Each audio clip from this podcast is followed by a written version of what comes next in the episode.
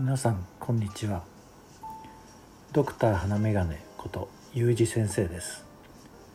外科医として患者さんと接する中で漢方の有用性を実感してきました。そんな漢方の魅力をお話ししていきたいと思っています。その中には皆さんが生活の中で漢方を生かせるヒントがあると思います。是非漢方を生活に取り入れ健康な日々をお過ごしください。そして健康寿命を延ばし人生を味わってまいりましょう。